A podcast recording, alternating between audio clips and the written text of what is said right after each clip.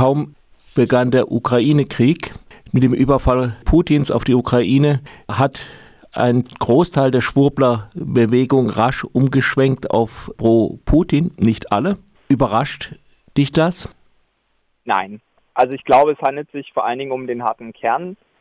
Die, das sind Leute, das hat sich ja eigentlich ursprünglich mal aus so einer, ich sag mal, Maßnahmenkritik heraus entwickelt. Das ist eine kompakte verschwörungsideologische Bewegung geworden, und die setzen diese, ich sag mal, verschwörungsideologischen Maßstäbe jetzt an alles an. Also auch an quasi neuere Weltereignisse, eben wie halt den Überfall von Russland auf die Ukraine.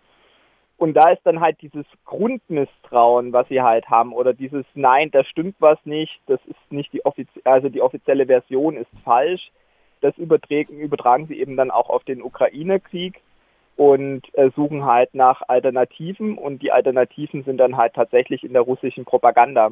Es gibt Ausnahmen, also es gibt zum Beispiel einen prominenten Pandemieleugner, nämlich äh, Reitschuster, das ist, mhm. der kommt ursprünglich aus dem, vom Fokus, der ähm, hatte auch in, in Russland als Auslandskorrespondent gearbeitet. Der war immer Putin kritisch und der hat sich dann auch, weil er eben quasi halt weiterhin Putin kritisch war, halt ganz schön viel äh, Kritik und Angriffe gefallen lassen müssen. Also der ist sozusagen beim Thema Pandemie ist er auf derselben, auf, äh, quasi ist er in, auf derselben Seite wie die Pandemieleugner und Leugnerinnen, aber halt beim Thema Putin und Ukraine-Krieg nicht. Und das hat ihn dann halt sozusagen von Teilen seines ursprünglichen Publikums auch entfernt oder entfremdet. Naja, also einfach dagegen zu sein, ist ja eigentlich auch noch kein kein Standpunkt, das zwischendrin. Äh, das kommt ja auf den Fall an. Aber äh, gibt es da nicht auch die Russ russischen Auslandsmedien, staatlichen Medien, also vor allen Dingen Russia Today, RT, haben ja auch ziemlich an dieser Pandemie-Leugnung herumgeschürt. Ist das nicht auch eine Verbindung? Natürlich, ja, das stimmt.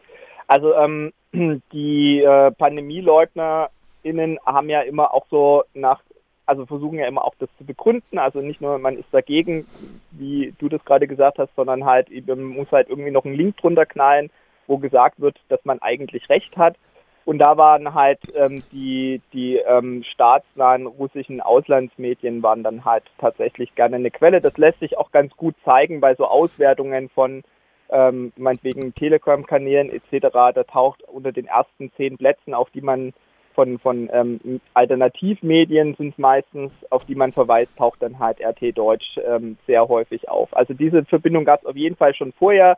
RT Deutsch ist ja jetzt aber nicht nur, ähm, was die, was die, was die Pandemie-Einschätzung angeht, äh, vertritt das sozusagen eine, ich nenne es mal alternative Stimme, sondern ähm, das ist ja insgesamt, weil dieses oder dieses Medium zeichnet ja insgesamt so ein Bild des Untergangs. Also es ist ähm, wenn man, wenn man sich die früheren, jetzt ist es ja gesperrt, wenn man sich früher das durchgeschaut hat, dann war halt sozusagen der Westen und ähm, Europa war halt so eine Art von, ich sag mal, failed Kontinent, wo halt ähm, quasi halt die, die Homosexuellen regieren, überall Migranten sind und äh, Verbrechen und Drogen herrschen etc. Also es wurde ein Bild des Untergangs gezeichnet und da war halt sozusagen die Pandemie und die Schutzmaßnahmen waren halt ein Teil davon.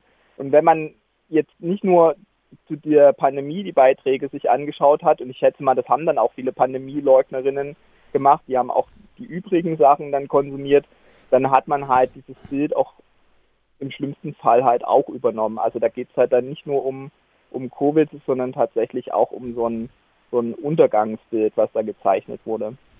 Erinnert so ein bisschen an die äh, 20er Jahre des vorigen Jahrhunderts, äh, wo diese Rechte auch so ein ziemliches Untergangsszenario da gemacht hat, Untergang des Abendlandes. Ja, ich würde aber sagen, das ist immer bei der extremen Rechten da. Also ich würde jetzt RT Deutsch, das wird von Rechten gerne rezipiert. Ich weiß nicht, ob ich das jetzt so generell der extremen Rechten, ist auf jeden Fall sehr rechtslastig, auch von den Interviewpartnern und Partnerinnen, die da zu Wort kommen. Ich würde es vielleicht nicht gänzlich der extremen Rechten zurechnen. Es ist halt vor allen Dingen ähm, ja ein ich sag mal, rechtslastiges Alternativmedium. Aber bei der extremen Rechten hat man immer diese, diese Untergangsstimmung. Also das ist halt ein, eine große Motivation und es geht immer seit 100 Jahren, vielleicht auch seit 150 Jahren ähm, äh, sterben die Deutschen aus, geht alles da nieder, die alten Werte werden abgeschafft etc. Und das führt natürlich immer auch zu so einer Radikalisierung, wenn man dieses Bild ständig äh, vor Augen hat. Und dann vor allen Dingen irgendwann auch glaubt, naja, über den parlamentarischen Weg kann man das jetzt nicht lösen. Da ist es natürlich brandgefährlich, wenn man sowas verinnerlicht hat. Mhm. Äh, die ähm, ja, die radikale Rechte in, in, Deutschland hat ja ein bisschen Schwierigkeiten mit der Ukraine-Krise. Ähm, kannst du das mal kurz kritisieren, äh, äh, charakterisieren? Ja, gerne. Also die extreme Rechte in, in Deutschland ist jetzt gerade zum Teil noch so auf dem, auf dem Findungskurs. Ähm, vor dem Krieg, also vor dem ähm, 24. Februar, war es so, dass ein größerer Teil tatsächlich Putin bewundert hat, aus unterschiedlichen Gründen. Also da gab es einmal halt so einfach das Feindbild Westen, häufig antiamerikanisch aufgeladen. Da gab es eine Bewunderung für Putin. Also eine ähnliche Bewunderung gab es auch für Viktor Orban. Das ist halt, das sind halt diese Autokraten, die da halt sozusagen ähm, als Hüter und Vertreter ultrakonservativer Werte galten. Das hat ja auch tatsächlich einen gewissen wahren Kern. Also es gab ja auch in, in Russland zum Beispiel diese Gesetze gegen sogenannte homosexuelle Propaganda etc. Das hat man immer bewundert. Ähm, also in ähm, Frank Franz, der NPD-Vorsitzende, hat mal ähm, vor kurzem in einem Interview gesagt, dass er, dass halt Russland ist ein Zitat autoritäres Bollwerk gegen den dekadenten Westen. Dann war es so, dass es aus dem Kreml und seinem, ich nenne es mal, oligarchen Umfeld immer wieder auch Geld und ähm, Anerkennung gab für die extreme Rechte. Also man hat Kongresse gemacht, meinetwegen in Moskau oder so, da waren dann irgendwelche NPDler oder es gab einen äh, Kongress für so ultrakonservative Christen. Zum Teil sind da wohl auch Gelder geflossen. Es ist nicht immer ganz auf so einen direkten Weg, dass da halt direkt Geld übergeben worden ist, aber ein Beispiel wäre jetzt ein bisschen älter aus, ähm, aus Frankreich, dass der Front National von einer, ähm, ich sag mal, kremlnahen Bank ähm, Kredite von mehreren Millionen bekommen hat und dadurch überhaupt es geschafft hat äh, zu überleben. Also die waren und sind weiterhin auch tief verschuldet gewesen. Ähm, dann gab es so eine Anerkennung halt auch, also dass man halt Leute interviewt hat. Ähm, das war bei der AfD häufiger zu finden. Ähm, zum Teil gab es auch nochmal so eine spezielle Connection durch halt konservative Spätaussiedler und Spätaussiedlerinnen. Das waren nicht alle, also nicht alle aus dieser Gruppe, auch, auch bloß eine Minderheit, aber das sind halt Leute, die auch so eine Art Brücke da dargestellt haben, die auch den Sprachzugang hatten und die dann ähm, ja da halt sich auch äh, offensichtlich halt ähm, an, also also halt Richtung ähm, Russland und Putin orientiert haben. Zum Teil vielleicht auch, weil sie die entsprechenden Medien ähm, rezipiert haben. Ähm, dann war es auch so, dass ein paar wenige extreme Rechte auch einfach Anhänger von einem eigentlich aus Russland stammenden Eurasien-Konzept sind. Also da gibt es einen Namen, der immer damit verbunden wird, Alexander Dugin. Der gilt so ein bisschen als der äh, Ideologe auch, ähm, also ist ein faschistischer Ideologe auf jeden Fall. Übrigens, ähm, er war auch mal in, in, in Freiburg vor einigen Jahren und hat sich da vor dem, ähm, vor dem ich glaube, vor dem Haus von Karl Schmidt ablichten lassen, wenn ich mich richtig erinnere. Ähm, auf jeden Fall, da gab es auch ein paar deutsche Anhänger, allerdings ist das eigentlich, dieses Eurasien-Konzept ist so ein bisschen ein, ein, ein, ein äh, verkappter großrussischer Nationalismus. Ähm, das war dann für, ein, für viele extreme Rechte dann in Deutschland doch nicht so attraktiv. Und dann halt diese Teile von Querdenken und auch von der ähm, rechtsesoterischen Anastasia-Bewegung, die fanden auch Putin toll, auch ähm, weil er ihnen so ein bisschen Projektionsfläche angeboten hat. Also Anastasia hat auch immer gesagt, ja, der füttert da diese ähm, Landsiedlungen, das ist deren Konzept ja. Und ähm, da finden wir das ganz gut. Und dann gibt es einfach so eine ethnozentrische Brille, also dieses Stichwort Ethnopluralismus der Extremrechten, die sagen, ja, wir müssen die Welt an, äh, aufteilen ähm, an, an den Linien von Sprachgrenzen, Herkunftsgrenzen äh, und Religionsgrenzen. Und da gab es dann halt immer so auch eine Sympathie für diesen äh, Separatismus im Donbass oder für die Krim. Also dass man gesagt hat, ja, das sind ja Leute, die Russisch sprechen, die sich als Russen und Russinnen empfinden. Und hier gab es ein technisches Problem. Das Interview mit Lucius Teidelbaum geht gleich weiter. Jetzt solltest du wieder drauf sein, ja. Okay, tut mir leid an alle Zuhörerinnen und Zuhörer. Technikprobleme gibt es bei den großen und den kleinen Radios. Ich hatte davon gesprochen, dass halt so ein Ethnopluralismus da auch Sympathien ähm, freigestellt hat für äh, den Separatismus im Donbass. Und jetzt kommt halt dieser, dieser, dieser Überfall auf die Ukraine und größere Teile der extremen Rechten haben sich umorientiert. Also ich würde behaupten, dass die extreme Rechte in Deutschland mehrheitlich pro Putin war. Es gab davor ähm, in, in bestimmten Neonazi-Kreisen, also zum Beispiel beim Dritten Weg, gab es Sympathien für nicht die Ukraine, sondern für ukrainische Faschisten und Faschistinnen. Aber die, mehr, die meisten waren eher, also zumindest locker pro Putin. Jetzt gibt es eine Umorientierung ähm, beziehungsweise halt noch so, ein, so eine Suchbewegung. Ähm, und es gibt jetzt quasi, ich sag mal so drei Lager. Das erste Lager, das sind einfach Putin-Fans. Da wäre zum Beispiel auch das Compact-Magazin weiterhin zu nennen, also unter dem ähm, äh, Chefredakteur Jürgen Elsässer, der halt äh, weiter von sich sagt, ähm, er ist, ähm, ich glaube, Putin-Versteher. Mhm. Hat, er, hat er vor kurzem noch geschrieben.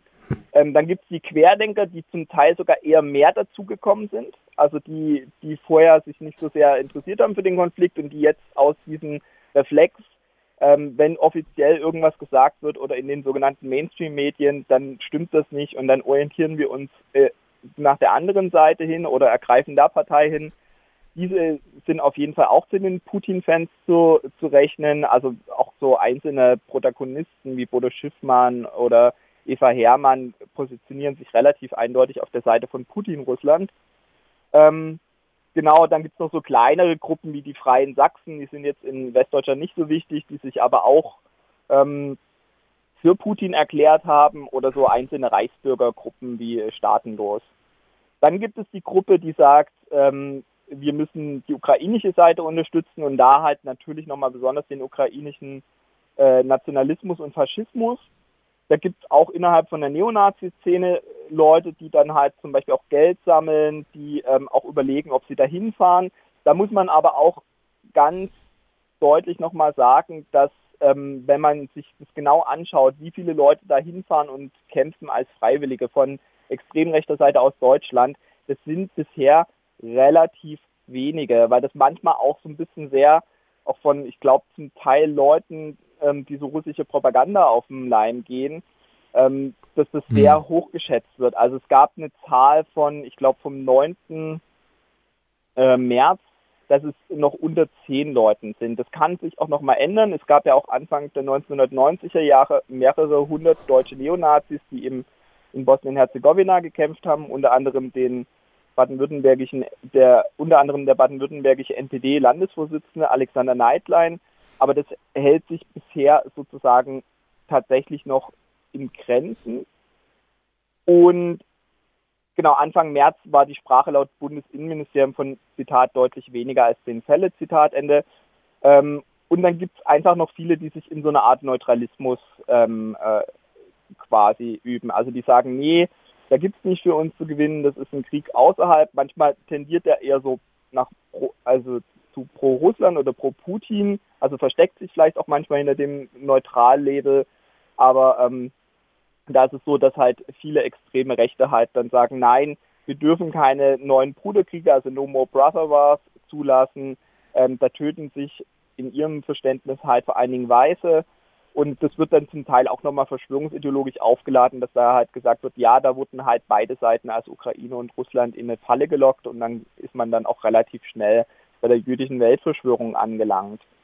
Ähm, genau, und äh, die extreme neue Rechte, also so diese Kubitschek-Truppe um Institut für Staatspolitik etc., bei denen ist es auch so, dass sie zwar so gewisses Verständnis für Putin äußern, aber auch sagen, nee, da müssen wir uns raushalten, da gibt es für uns nichts äh, zu gewinnen. Also das sind so ein bisschen die drei Positionen.